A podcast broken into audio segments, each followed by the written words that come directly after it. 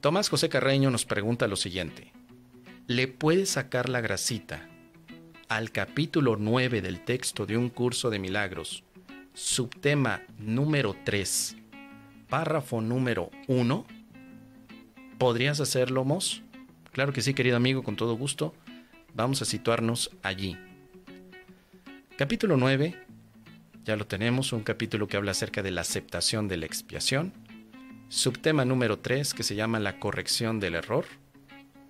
Y después el párrafo número 1, entiendo que es este de aquí, que dice que la vigilancia que el ego ejerce en relación con los errores de otros egos no es la clase de vigilancia que el Espíritu Santo quiere que mantengas. Los egos critican basándose en el tipo de lógica, entre comillas, de que son partidarios. Entienden esa clase de lógica porque para ellos tiene sentido. Para el Espíritu Santo, no obstante, no tiene sentido alguno. Más adelante nos dice que lo que para el ego es caritativo, lo correcto y lo apropiado, representaría para otros señalarles sus errores. El ego es experto en estarse fijando en qué se equivocan los demás y además pararse frente a ellos y decirles, estás pero bien pensador. ¿Por qué? Pues porque yo me doy cuenta que estás más perdido que Adán en el Día de las Madres. Estás equivocado. Estás equivocado.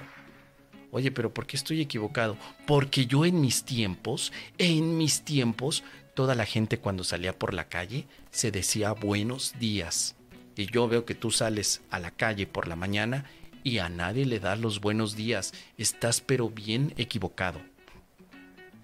Bueno, eso es lo que hace el ego. El ego es el que quiere corregir a los demás, primeramente acusándolos con sus errores. El ego en el curso de milagros es un vigilante, un vigilante constante de quien se equivoca, para hacérselo saber, a través de palabras, de actos, de acciones que le digan tú, por tu culpa es que yo me enfermé. Me equivoqué al aceptarte a ti como mi pololo, porque tú, por tus infidelidades, desgraciado infeliz, es que yo estoy enferma. Esa es una de las expresiones del ego. Le echa la culpa a los demás, dice que otros son los que tienen el problema. Cuando te pones a corregir a los demás, mira, yo, ¿sabes qué haría yo en tu lugar? Yo en tu lugar, yo no te mentiría. Creo que había una canción así, ¿no? Canción, creo que sí, díganme ustedes, queridos amigos, si hay una canción que, porque podría eh, estar perfectamente. Eh, ponte en mi lugar, no, en tu lugar, yo en tu lugar. Hay una canción. Ya, ya me la podrán decir después, queridos amigos. Ese es el ego. Yo en tu lugar no hubiera hecho eso, ¿eh? Imposible de hacerlo. Yo en tu lugar yo no hubiera tomado alcohol. No. Yo ya sé que el alcohol hace mal. No, no, no. Pero tú lo sigues tomando. Ahí cuando estés todo cirroso, a ver qué te pasa, ¿eh? No me, no me vengas a mí. Yo te lo dije. Bueno, eso es el ego corrector que no corrige nada, que más bien es el ego acusador. Por eso al final nos está diciendo aquí, tu tarea no sigue, o perdón, tu tarea no es estar corrigiendo a tu hermano. Esa no es tu tarea. Tu tarea es amarlo, amarlo.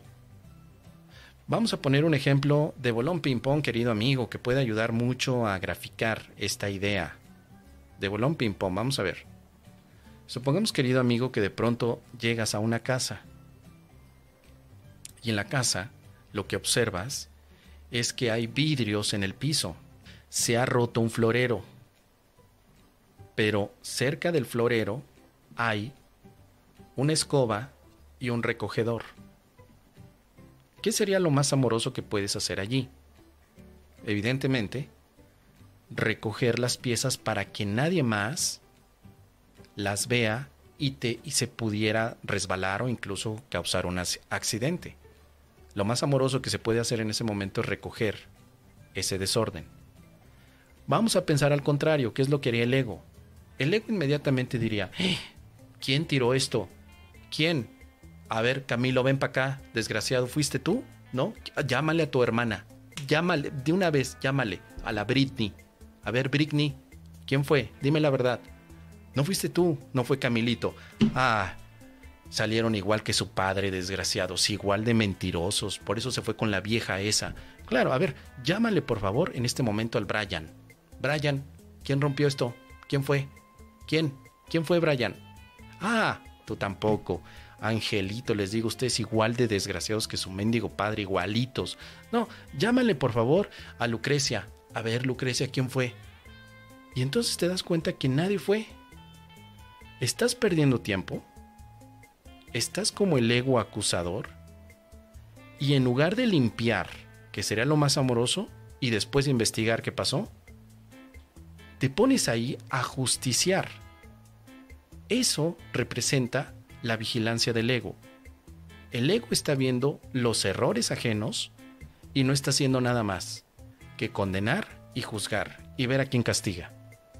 Lo más amoroso que le planteaba a, Tomás es, antes de ponerte a investigar qué pasó, quitas el desorden para evitar cualquier tipo de daño futuro.